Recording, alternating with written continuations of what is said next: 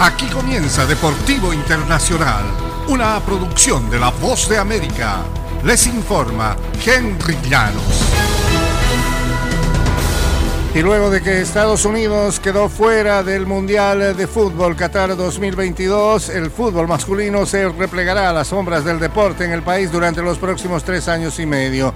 Los cuatro partidos de la selección estadounidense en Qatar promediaron 12,2 millones de espectadores en Fox.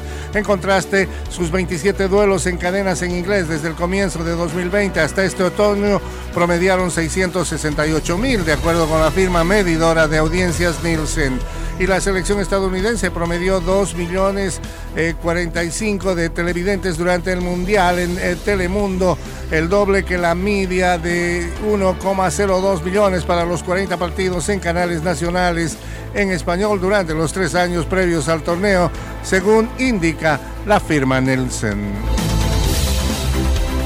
Y la FIFA multó el miércoles a las federaciones de fútbol de Croacia y Serbia por emitir declaraciones con tintes políticos sobre los Balcanes durante el Mundial.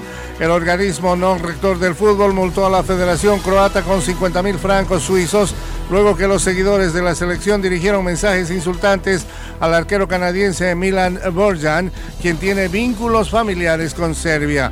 La Federación Serbia fue sancionada con 20 mil francos suizos por un cartel que mostraba un mensaje político sobre el vecino Kosovo. El mensaje fue desplegado en los vestuarios antes de que el equipo enfrentara a Brasil en su primer partido de esta Copa del Mundo. La manta mostraba un mapa de Serbia que incluía el territorio de su antigua provincia, la cual ha sido un estado independiente durante casi cinco años.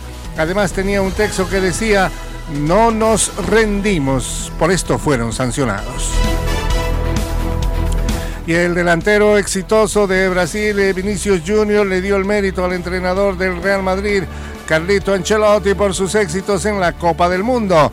Vinicius llegó a Qatar sin saber si tendría la oportunidad de jugar de inicio por Brasil, pero de cara al partido ante Croacia por los cuartos de final, nadie duda que su lugar en la alineación está seguro. El jugador dijo que Ancelotti fue una de las personas que lo guiaron de cara al torneo de fútbol más importantes. Hablé con Ancelotti y él me dio muchos consejos que me ayudaron para ser titular con Brasil.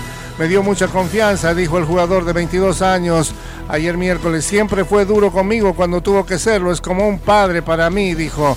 Vinicius Junior siempre fue cuestionado en el Madrid cuando Zinedine Zidane era el entrenador del equipo, pero se estableció como un titular con Ancelotti. Y hasta aquí Deportivo Internacional, una producción de La Voz de América.